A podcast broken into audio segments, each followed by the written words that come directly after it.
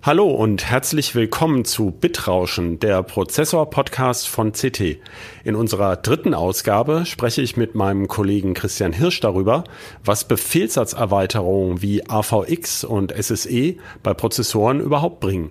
Gleich mehr. CT Bitrauschen. Der Prozessor-Podcast vom Computermagazin. Noch einmal herzlich willkommen zum Podcast Bitrauschen.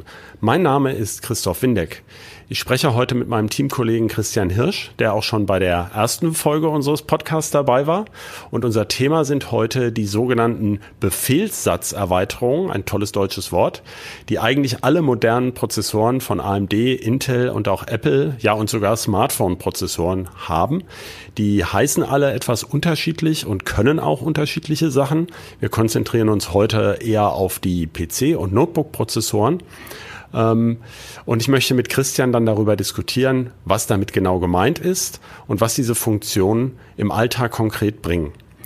Äh, erstmal vielleicht ein kurzer Blick darauf, um was es überhaupt geht. Vielleicht haben Sie Begriffe wie SIMD, MMX, SSE und AVX schon mal gehört. Und äh, schauen wir mal in den Rückspiegel.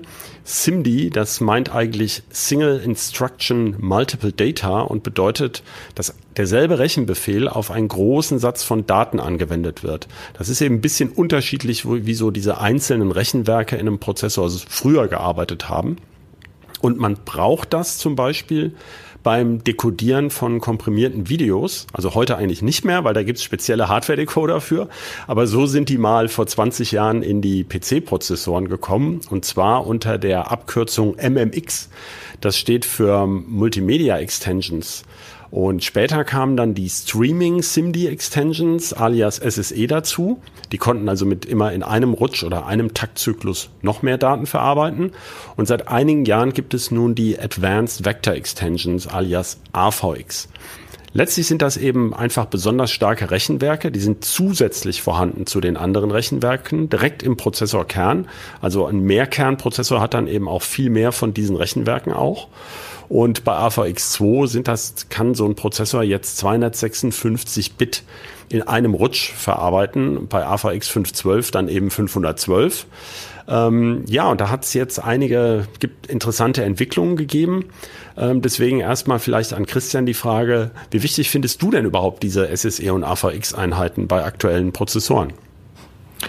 Schon recht wichtig, ähm, denn ohne diese Einheiten würden diese Prozessoren gar nicht die Leistung erreichen, die sie halt heute bringen. Das muss man ganz einfach mal feststellen. Und gilt das denn für jeden beliebigen Code oder ähm, kann man das, äh, wo, wo machst du es besonders dran fest? Natürlich nicht. Also es ist natürlich wie immer, dass das äh, es von der Anwendung abhängt. Also jetzt für eine klassische, ich rechne im Windows-Taschenrechner 1 plus 1 hat es natürlich überhaupt keine Relevanz aber vor allem eben genau, der Name sagt es eigentlich schon, zum Beispiel bei diesen MMX, äh, was die erste Variante war, ne, Multimedia. Es geht halt darum, wenn ich äh, äh, viele, viele Daten gleichzeitig verarbeiten möchte. Zum Beispiel bei einem Bild, wenn ich halt äh, eine Operation auf alle Pixel gleichzeitig anwenden will. Dafür ist das prädestiniert. Äh, da kann ich sagen, mach alle Pixel irgendwie fünf Prozent dunkler zum Beispiel. Das geht halt in einem Rutsch durch. Da bringt halt eine enorme Beschleunigung natürlich Video, es ist ganz klar, ähm, äh, dann im Rendering, ja, Blender zum Beispiel ist eine Anwendung, die davon profitiert. Also da gibt es schon eine Menge Anwendungen, die das nutzen. Aber eben nicht alle, ne? Hast du ja klar ja. gesagt. Was, also wo es, wo es klar ist, eigentlich finde ich intuitiv, dass es recht wenig bringt, ist halt Office. Ne? Also ähm, da wird das, glaube ich, so, soweit ich weiß, sogar benutzt. Ich glaube, Excel kann das auch nutzen für größere Berechnungen. Aber das kommt ja nun auch äh, beim Alltags-Office-Arbeiter ähm, jetzt nicht dauernd vor, dass er riesige Excel-Sheets durchkaut. Ähm, wie sieht's denn bei Gaming eigentlich aus? Das ist ja nun sehr leistungsfressend auch bei den Prozessoren. Gibt's da überhaupt ähm, Untersuchungen, was das konkret bringt? Äh, es gibt wohl Spiele, die es können, aber ich glaube, das ist gar nicht so relevant, weil da nicht so große Bit-Typen überhaupt vorkommen. Ne? Also da gibt's glaube ich, gar nicht so viele 256 Bit, also AVX äh, ist da, glaube ich, gar nicht angesagt, weil ja eh die meisten grafisch intensiven Sachen von der Grafikkarte berechnet werden und dann von gar, mit gar nicht so hoher Genauigkeit. Ne? Also da ja. spielt es, glaube ich, aus meiner Sicht noch nicht so eine große Rolle. Ja, die Frage ist ja, ähm, du hast es jetzt schon erwähnt, ich hatte es eingangs erwähnt, es gibt auch Hardware-Decoder zum Beispiel für Video natürlich. Das heißt, so moderne Notebook-Prozessoren, wenn äh, der Treiber richtig installiert ist und so, also wenn das alles funktioniert wie vorgesehen, dann arbeiten die ja gerade bei YouTube oder eben bei Online-Videos mit sehr, sehr geringer Last, weil eigentlich diese Hardware-Einheiten, die viel, viel effizienter sind, das eben nicht im eigentlichen Prozessorkern erledigen, also den Prozessor gar nicht so stark belasten, sondern eine ultra effiziente Einheit das macht. Und ähm, du hast jetzt die GPU erwähnt bei Spielen, das heißt, die trägt eigentlich wirklich den größten Teil der Rechenlast, das kann man wohl sagen, ne? für die, ähm, gerade wenn es dann große Auflösungen sind. Da stellt sich ja die Frage, ähm, ja, was, was, wie geht's denn jetzt weiter mit den Extensions? Kommen da immer tollere in den Prozessoren oder was ist, ähm, hält da die Software überhaupt mit? Was siehst du so im Alltag bei den Benchmarks? Also es ist natürlich immer sehr langsam, also jetzt vor allem im Desktop, aus Desktop-Sicht, bis sich sowas durchsetzt. Ne? AVX, die erste Version kam, glaube ich, so 2013 oder nee, noch früher, 2011, glaube ich, und AVX 2 so 2013, 2014. Und bis wir dann tatsächlich Anwendungen gesehen haben, die das genutzt haben, das hat halt schon so drei, vier, fünf Jahre gedauert. Und dann, wie gesagt, ist ja nur ein kleiner Anteil an Software, die es bisher auch braucht. Und, und bei AVX 512 sehen wir ja, dass es dann äh, noch ein bisschen zäher sogar ist. Ähm, äh, es gibt zwar einen, also jetzt der, der Rechner, wo ich dran sitze, da ist auch AVX 512 drin in dem Mobilprozessor, äh, ähm, aber es gibt halt für Desktop-Anwendungen, glaube ich, noch nichts, wo es überhaupt sinnvoll verwendet wird. Das ist dann eher bei Servern. Äh, und man muss ja auch sagen, bei AVX 512, was ja von Intel entwickelt wurde, da gibt's ja irgendwie 20, 30 Dialekte und nicht jeder Prozessor kann alles. Und sowas erleichtert es natürlich auch nicht, äh, dass sich etwas durchsetzt. Da sprichst du was an, weil ähm, es ist ja wohl immer noch so, dass diese Celerons und Pentiums äh, das zum Teil gar nicht können. Also die hängen bei irgendwie SSE 4 fest. Und ähm, das stellt sich dann ja auch die Frage, wenn jetzt ein Programmierer oder wie es heute heißt, Entwickler, ich finde das immer als Hardwerker ein bisschen schwierig von Entwicklern zu sprechen, da denke ich immer gleich an Hardware. Aber ähm, wenn die sozusagen jetzt auf die Masse ihrer Geräte gucken, also du sagst ja bei Spielen ziehst du ja oft diese ähm, äh, ähm, Steam Survey heran, also wo die so zeigen, wer, also die, dieser äh, Spiele-Vertriebsshop äh, im Grunde, Steam Online-Shop, der ähm, veröffentlicht, glaube ich, monatlich, ne? Ja. So eine, so eine Überwachung ähm, oder eine, eine Statistik einfach, mit was spielen die Leute eigentlich oder mit was nutzen die den Shop. Und ähm, da sieht man immer, wir berichten da schon über 16 Kernprozessoren, aber die Masse, äh, die, die spielt eigentlich noch mit einem, naja, Dual-Core jetzt glaube ich nicht mehr, Quad-Core und so. Äh, und ähm, aber wenn jetzt ein Entwickler für sein Produkt auf den Markt schaut, dann überlegt er sich ja, für was optimiere ich denn jetzt meine Software? Und wenn dann ein ganz großer Teil der Prozessoren bestimmte Erweiterungen gar nicht hat, ähm, das trifft eben schon AVX und erst recht AVX 512, das haben im Moment nur ganz, ganz wenige PC-Prozessoren, dann lässt das ja offenbar unter den Tisch fallen oder schiebt es auf die lange Bank. Ja. Du hattest Blender ist, glaube ich, sowas, was AVX 512 nutzt, ne? Diese, ja. diese Rendering-Software. Ja, bei Rendern ist es ja so, die nutzen, viele Renderer nutzen ja von die von Intel entwickelte Embry Library. Ähm, die steckt auch im Cinema 4D, im Cinebench und so weiter. Äh, und da ist das automatisch schon einfach mit drin. Ne? Das ist, ist eigentlich bei vielen Programmen so, dass die Entwickler gar nicht die Ressourcen haben, jetzt explizit oder äh, zumindest für viele Entwickler ist es sehr aufwendig, explizit AVX und so weiter einzubauen. Das ist nicht so einfach äh, ein Mausklick. Deshalb nimmt man halt hauptsächlich irgendwie Bibliotheken, die es schon drin haben und da muss man sich als Entwickler nicht so drum kümmern und dann profitiert man automatisch davon. Ah ja, okay. Und ähm, das heißt, viele Entwickler nutzen es schon, ohne es vielleicht überhaupt zu wissen, indem sie einfach ähm, für bestimmte Berechnungen eine optimierte Bibliothek verwenden, zum Beispiel von Intel, ähm, wo eben diese Befehle, sofern der Prozessor sie eben hat, auch benutzt werden. Ja, ich, also ich denke schon, dass die Entwickler genug äh, Gehirnschmalz davor reinstecken. Brauche ich das überhaupt? Ne? Das ist auch so eine Bibliothek muss ja eingebunden werden, die Befehle entsprechend genutzt werden. Ähm, aber äh, man muss halt nicht das Rad neu erfinden. Das ist der Vorteil daran. Ja. Worauf ich eigentlich auch noch hinaus wollte, das war das bei dem, bei dem, bei dem Grafikprozessor zum Beispiel, beziehungsweise bei den Hardware-Einheiten. Die bieten sich natürlich an, wenn eine Anwendung so weit verbreitet ist, wie zum Beispiel eben äh, H264, also MPEG 4 Codec, der wird ja sehr viel verwendet, jetzt kommen neuere, aber der ist extrem weit verbreitet. Oder auch ähm, HEVC, dieser High Efficiency Video Codec alias, ähm, äh, wie heißt der noch, H265 der zum Beispiel bei DVB-T2 auch dann zum Einsatz kam. Das ist nun auch schon ein paar Jahre her. Da haben viele Prozessoren eben Hardware-Einheiten. Das heißt, diese Befehlssatzerweiterungen, die sind eher dann interessant, wenn es noch keine Hardware-Einheit für irgendwas gibt. Sozusagen ein, ein Beschleuniger für genau diesen ähm, für genau diese Aufgabe.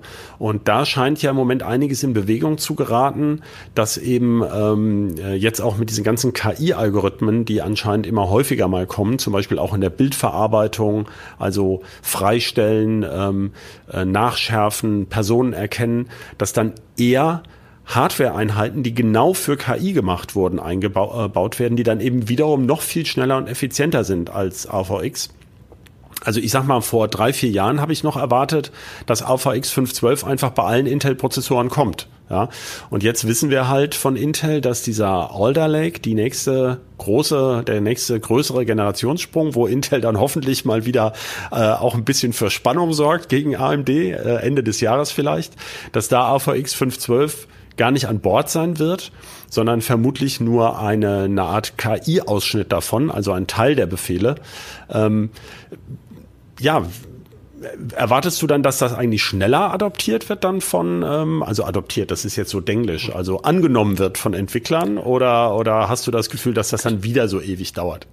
Ich glaube, das hängt einfach vom, vom jetzt das böse Wort Markt oder vom Produkt einfach ab. Also bei Smartphones ist es ja relativ einfach, da wird das ja viel mehr gemacht, dass, dass diese Armsocks, äh, die da hauptsächlich zum Einsatz kommen, ja sehr viele Zusatzfunktionen haben, die eben auch fix verdrahtet sind oder äh, speziell für Anw äh, spezielle Anwendungen eingebaut werden. Da ist natürlich einfach, weil natürlich der Gerätehersteller natürlich ganz klar da auch die Software auch mitliefert und das dann anpasst. Bei Desktop-PCs ist es halt immer, wie du schon vor uns angekündigt hast, bei Spielen oder angebracht hast, äh, da muss ich erst eine gewisse Marktsättigung, also es muss überhaupt erst gewisse Anteil an Leuten geben, die überhaupt diese Hardware verwenden, damit sich für mich als Entwickler oder ne, lohnt, überhaupt da auch äh, äh Zeit reinzustecken, um das dann drauf zu optimieren. Ähm, das wird sich halt, ich denke, das wird sich nicht wirklich beschleunigen im, Vergleich jetzt, wie sich AVX oder so durchgesetzt hat. Ähm, ja. Naja, die Frage ist eben auch, werden diese Funktionen wirklich auf breiter Front genutzt? Ja, für wie viele Leute ist es eben wichtig, mit einem Klick irgendwie ein Bild freistellen zu können? Das ist das, was ich mich immer so frage. Also ähm, man sieht es ja eigentlich, manchmal sind wir ja auch ein bisschen betriebsblind. Ne? Wir haben so unsere Benchmarks und gucken auf die Prozessoren. Aber was die Leute damit jetzt machen, also ich persönlich kenne in meinem privaten Umfeld relativ wenig Leute, die jetzt riesige 3D-Welten rendern und äh, oder auch irgendwie riesige Videos transkodieren. Da gibt's ja auch zum Beispiel Transcoding-Einheiten schon. Äh, oder man lädt es halt, wie es ist, bei YouTube hoch und dann kümmert sich der Server drum. Ja, also ähm, ich weiß immer gar nicht, ob viele Leute überhaupt ähm, das bewusst jemals nutzen. Ja, nicht bewusst, aber unbewusst. Zum Beispiel momentan, wenn man halt eine Videokonferenzsoftware laufen lässt ne, und einen Hintergrund rausrechnen lässt. Das sind ja ideale Dinge, die man genau mit solchen Einheiten beschleunigen kann. Ne? Ja, wobei ähm, da war ja der witzige Effekt, dass wir noch eine Hotline gemacht haben zu Microsoft Teams. Hm. Da haben wir uns gewundert damals, warum diese Hintergrundunschärfe und diese witzigen Hintergründe, wo ja dann, die Welle ist ja schon durch, ne, wo jeder irgendwas fotografiert hat und sich gezeigt hat. Das, da haben wir anfangs gar nicht verstanden, warum man das bei manchen PCs aktivieren konnte und bei anderen nicht. Äh, und dann kamen wir drauf, ja, da war eine AVX-Einheit nötig im Prozessor. Und dann hat aber Microsoft ein Patch nachgeschoben für also mit irgendeinem Update von Teams war das dann nicht mehr nötig und es läuft eigentlich, also wenn ich an meine olle Notebook-Möhre daheim denke, läuft es eigentlich trotzdem ganz gut. Ähm, also da, so bin ich auch ein bisschen drauf gekommen, mal über das Thema zu reden, weil äh, ich finde es unglaublich schwierig, äh, Leuten, die sich jetzt nicht wie wir mit verschiedenen Benchmarks äh, jeden Tag äh, auseinandersetzen, klar zu machen, ja, was tun die Dinger denn überhaupt? Und, und muss ich unbedingt AVX 2 haben oder soll ich auf AVX 512 warten? Äh, vielleicht noch kurz die Info, AMD setzt ja bisher AVX 512 gar nicht um. Ne? Ja, Ja, ich glaube, das steckt dann irgendwann einfach in der Software drin. Das kann ja auch bei der Bildbearbeitung sein, dass halt bestimmte Filter einfach äh, davon profitieren. Das ist jetzt nicht so, ne, wenn man jetzt ein Bild bearbeitet, dann klickt man da drauf und äh, bei einem Rechner ohne halt diese Erweiterung, dann dauert es da halt vielleicht irgendwie eine Viertelsekunde und bei einem Rechner mit der Einheit ist es dann halt irgendwie nur eine Hundertstelsekunde oder so, dass man das gar nicht bewusst merkt, aber es ist natürlich trotzdem äh, ein Performance-Vorteil in irgendeiner Form. Ne? Also von daher äh, denke ich schon, dass sowas vielleicht in ganz vielen Anwendungen schon drin steckt, wo, wo es der normale Mensch gar nicht unbedingt so mitkriegt. Zum Beispiel äh, gibt ja viele Bildverwaltungsprogramme, die eine Gesichtserkennung haben und da bietet sich ja KI äh, schreiend an. Klar, klar.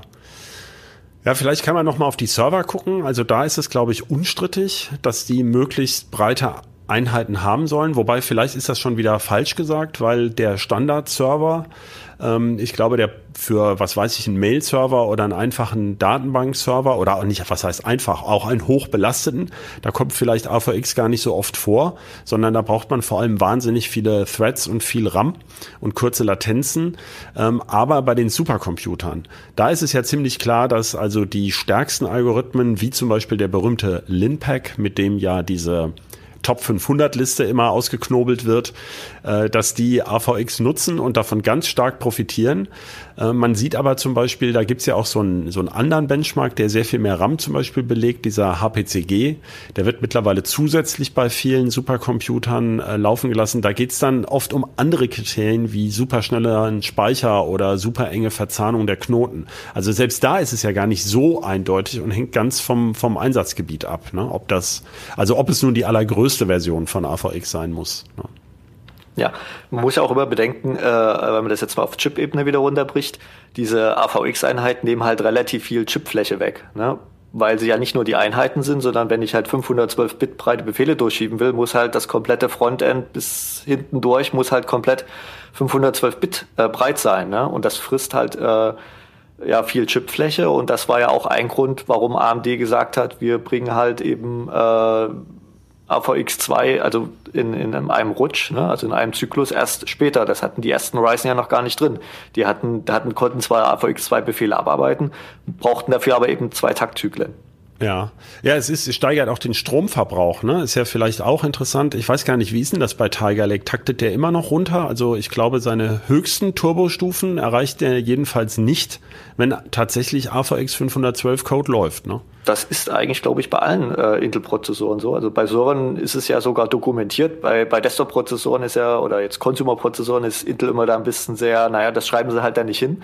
Aber bei, bei Servern habe ich das schon gesehen, dass es halt äh, äh, drei verschiedene Taktlevel gibt, je nachdem, also quasi jetzt äh, Legacy-Code nenne ich es mal. Ne? Da, da kann er halt die höchsten Taktstufen erreichen. Aber schon bei AVX 1 und 2 Code äh, taktet er halt nicht mehr so hoch und wenn dann AVX 512 oder so läuft, dann äh, liegt die Taktrate teilweise beim Nominaltakt oder sogar teilweise noch drunter, wenn jetzt Last auf allen Kernen ist. Einfach weil das thermische Budget einfach dann nicht ausreicht. Aber er ist ja dann trotzdem schneller sozusagen. Ja. Absolut gesehen rechnet er zwar schneller, obwohl er runtertaktet, aber das klappt eben auch nur, wenn sozusagen sowohl der Code optimiert ist, als auch die Daten in idealer Form durch den Prozessor flutschen. Also dann läuft's halt am besten. Also mein Eindruck ist, weil wir ja auch gerade viel diskutiert haben über Apples Ansatz, die ja ein bisschen anders rangehen beim M1. Die haben nicht so breite Einheiten. Soweit man das weiß, sind das 128-Bit breite Einheiten, also wie bei AVX. Aber während halt äh, praktisch alle modernen Prozessoren, die AVX2 haben, dann zwei AVX2-Einheiten pro Kern haben, also zweimal 256 ähm, Bit pro Taktzyklus verarbeiten können, hat sich Apple anscheinend dafür entschieden, 428-Bit-Einheiten reinzustecken. Und das, ähm, die Ergebnisse sind ja ganz beeindruckend. Also es scheint so zu sein, dass eben möglicherweise bei den ähm, Client-PCs, bei Notebooks und Desktops dann doch eher wichtig ist. Also klar, möglichst viele Daten pro Taktzyklus durchzunudeln sozusagen, aber vielleicht nicht unbedingt im breitesten Format, sondern lieber vier schmalere Einheiten zu haben, die aber parallel genutzt werden können. Das scheint mir eine spannende Entwicklung zu sein, ähm, wie das jetzt weitergeht in diesem Bereich, also in, in welche Richtung sich das entwickelt. Ja, ist, gebe ich dir recht, ist ja eine gewisse Flexibilität einfach vorhanden, weil in der Praxis, also bei, bei Desktop-Anwendungen, äh, kommen ja selten vor, dass man halt eben so breite Befehle auftreten. Wobei man natürlich auch sagen muss, also diese AVX 512 Einheiten von Intel, die können natürlich auch kleinere Bitbreiten abarbeiten und dann auch parallel. Ne? Also das ja, kann stimmt, man dann auch Hinweis, ne? ja. Das ist also nicht so, dass wenn, wenn man jetzt 256-Bit-Befehl hat, dass die dann halt zur Hälfte unausgelastet ist, sondern dann kann die einfach zwei parallel durchschieben. Ähm, also wenn das natürlich muss natürlich passen. Ne? Da spielen natürlich noch ein paar andere Faktoren eine Rolle, dass das, das der gleiche Befehl ist und so weiter. In dem Zusammenhang kann man vielleicht noch mal ganz kurz bfloat 16 erwähnen, also Brain Floating Point mit 16 Bit, ein neues Datenformat was eben ähm, gerade für KI-Datenwerte eine bessere Spreizung ermöglicht und man muss dann keine 32-Bit-Datentypen nehmen, äh, sondern kann auch mit 16-Bit einen großen Wertebereich, aber den dafür etwas ungenauer abbilden. Und von diesen 16-Bit kann man dann, jetzt muss ich schnell rechnen, also ähm, für 128 sind es dann 8, für 256 16, äh, in einem Rutsch durch diese Einheiten durchschicken äh, und äh, kann dann eben sehr viele Datenwörter sozusagen gleichzeitig in einem Taktzyklus verarbeiten. Also da gibt's lauter Unterstufen und Varianten. Äh, jetzt kommen ja die Advanced Matrix Extensions AMX, ähm, wo anscheinend das Ziel ist, dass man sozusagen direkt aus dem Prozessorcode auch zusätzlich eventuell vorhandene separat eingebaute Beschleuniger, also zum Beispiel die Grafikkarte oder noch ein Rechenbeschleuniger, der mit im System steckt oder eben nicht, je nach Systemausstattung, optimal mit einbindet. Das haben wir ja in der Vergangenheit schon immer mal gesehen. Ich erinnere mich äh, vor, naja, zehn Jahre ist das schon her, da gab es mal so USB-Sticks, die sollten dann irgendwie äh, Videodecoding oder Transcoding beschleunigen, haben sich nie durchgesetzt. Äh, erwartest du da eigentlich irgendwas oder siehst du irgendwas, wo, wo, wo man sagen würde, ja, hm, das ist mit so einem 15 Watt Mobilprozessor vielleicht nicht zu realisieren und man hätte gerne einen separaten Beschleuniger, der keine GPU ist und trotzdem zusätzlich drin ist? Spontan fällt mir jetzt nichts ein. Ich kann mir schon vorstellen, dass es sowas äh, irgendwann eingebaut wird. Äh, dann vielleicht entweder mit auf dem CPU-Package, ne? also Stichwort Chiplets, ne? also es wird ja eh, dass sich die, die Prozessoren wieder, es geht ja weg von den monolithischen Chips eher zu vielen kleinen separaten, die halt eine spezielle Funktion erfüllen. Äh, und da spricht ja nichts dagegen, äh, dass sowas mit draufgepackt wird. Ne? Mhm. So, das ja, kann ja, ja, ja. Also Intel ja. spricht ja bei dieser ersten AMX, also das gibt es noch nicht bei Intel. Angeblich steckt es im M1-Chip beispielsweise schon drin, wobei man da eben, wie gesagt, das ist nicht dokumentiert, ähm, aber das wird dann über diese Apple Libraries offenbar nutzbar gemacht schon. Aber ähm, Intel spricht auch gleich von sogenannten Tiles, also von Kacheln. Das deutet ja schon genau das an, dass also eine Spezialkachel für Spezialrechenoperationen mit auf so einen Multikachel-Prozessor kommt. Ähm, das ist eine Denkweise. Und ich möchte noch ganz kurz auf ein anderes raus bei diesem Alder Lake, der jetzt kommt. Das ist ja ein hybrider Kern äh, ein hybrider Prozessor, Entschuldigung, also aus ähm, der möglicherweise aus mehreren Chips dann besteht, einem Chip mit starken Kernen und einem mit schwächeren, aber effizienteren Kernen. Vielleicht ist es auch anders aufgeteilt, das weiß man noch gar nicht. Vielleicht sind die auch alle in einem äh, Chiplet drin, aber auf jeden Fall sind diese Kerne haben möglicherweise nicht dieselben Erweiterungen. Ähm, das heißt, äh, das wird noch sehr, sehr spannend, ob dann eben, ähm, wie dann zum Beispiel sich der Strom verbraucht, der könnte ja dann davon abhängig sein, was für Code gerade läuft, ne? Ja, oder es kann halt so sein, dass die, die Kerne quasi nur die Basissätze sind und äh, quasi diese Spezialfunktionen in einem extra Chiplet liegen und dann auch die schwächeren Kerne quasi darauf zugreifen können, ohne dass sie selber können. Ja. Hm.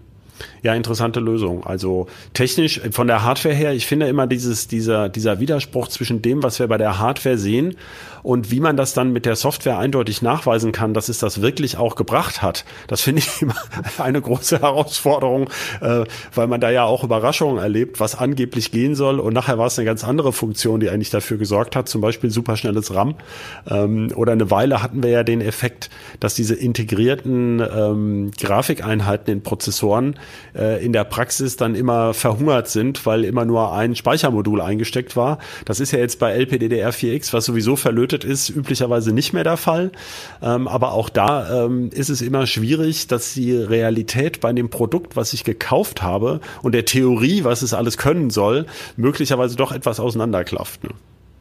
Ja, ist ja immer egal, ob man jetzt aufs Benchmarking oder auf die allgemeine Leistung einfach ausgeht, äh, das sind ja so viele Schritte, ne? Also von der Eingabe bis dem, was auf dem Bildschirm äh, dann entsteht, also so wie Zwischenschritte, wo auch andere Dinge einfach bremsen können, ne? irgendein anderer Flaschenhals auftritt.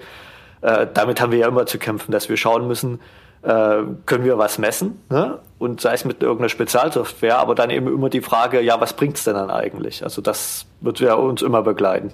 Ja, man könnte ja auch die Frage stellen bei diesem AVX, ähm, theoretisch ist es ja so, wenn sie genau gleich effizient wären, dann müsste ja ein Prozessor mit zwei AVX 512 Einheiten pro Kern ähm, äh, so schnell sein wie ein 8-Kern-Prozessor, also ein Vierkerner mit ähm, jeweils mit 8 AVX 512 Einheiten wäre ja theoretisch genauso schnell wie ein 8-Kerner mit jeweils nur ähm, zwei AVX 2 Einheiten.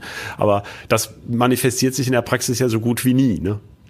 Ja, ne, das ist ja klar, weil die, die Caches ja einfach dann größer sind, insgesamt mhm. gesehen. Ne? Also ein Prozessor hat ja, also ein Kern hat ja, ja nur eine bestimmte Cache-Anzahl, ne? also Cache-Menge besser gesagt. Oh, und wenn ich halt acht Kerne habe ne, und jeder hat halt so einen großen Cache, dann ist es einfach größer und dann bringt das auch einen Effekt eben dann dafür. Also wie gesagt, mhm. das sind immer verschiedene Flaschenhälse. Äh, und und äh, wenn man halt Spezialbenchmarks verwendet, die halt dann komplett in Level 1 Cache reinpassen, dann ist das ja kann man damit das Maximum an Leistung auf, rausholen. Aber ist es halt nicht so praxisrelevant, weil in der Praxis die, passen die Daten ja seltenst in den L1 komplett rein. Ja, das stimmt. Ja, ich würde sagen, wir lassen es mal damit bewenden. Das ist ja ein, ein weites Feld und es gibt unzählige Befehlssatz-Spezialerweiterungen, die dann zum Teil aber auch nur noch mit einer speziellen Software überhaupt irgendeinen Nutzen bringen. Ähm, ganz allgemein kann man vielleicht wirklich sagen, na ja, so richtig nötig. Also AVX 512 am Desktop-PC ist bisher noch exotisch, aber AVX hätte man schon gerne. Ne? Also das heißt, äh, ein Pentium Celeron ohne AVX. Ich glaube, die allerneuesten kriegen es jetzt auch oder haben es jetzt auch schon. Ähm, aber das, äh, also, na gut, die Leute, die auf Performance achten, die kaufen sich auch keinen Pentium oder Celeron mehr. Die kaufen sich sicherlich einen Core oder eben einen Ryzen. Ähm, AMD differenziert er ja zum Glück auch nicht so genau. Das ist ja einer der Vorteile auch bei AMD, dass man nicht in jedem Produkt nachgucken muss, oh, das kann jetzt wieder das nicht und das kann dieses nicht. Ähm, ich glaube, so können wir, glaube ich, rausgehen, dass man sagt, ähm, uh, your mileage may vary, wie es die Amerikaner sagen. Es hängt sehr davon ab, was für Software man nutzt und was es bringt. Und in Zukunft werden wir wahrscheinlich mehr spezialisierte Rechenwerke sehen für KI, obwohl es eben bisher schon viele Prozessoren haben und wir sehen auch nicht, ähm, es gibt noch nicht den KI-Killer-Algorithmus für den Desktop-PC. Bisschen anders als bei den Smartphones mit den ganzen Kamera-Features, die, die das schon eifrig nutzen. Ja, damit denke ich, sind wir für heute am Ende. Das war, äh, wir wollen ja nicht zu lang werden. Ich möchte an dieser Stelle äh, nochmal einen Hinweis geben auf Anmerkungen und äh, Lob, Kritik. Nehmen wir gerne entgegen unter ct.de bit-rauschen, also bitrauschen nur mit einem Bindestrich dazwischen, gibt es ein Forum dazu oder senden Sie uns sehr gerne eine Mail an bitrauschen.ct.de. Und damit danke ich dir, Christian, und äh, auch unserem Producer Johannes und bis zum nächsten Mal. Tschüss. Tschüss.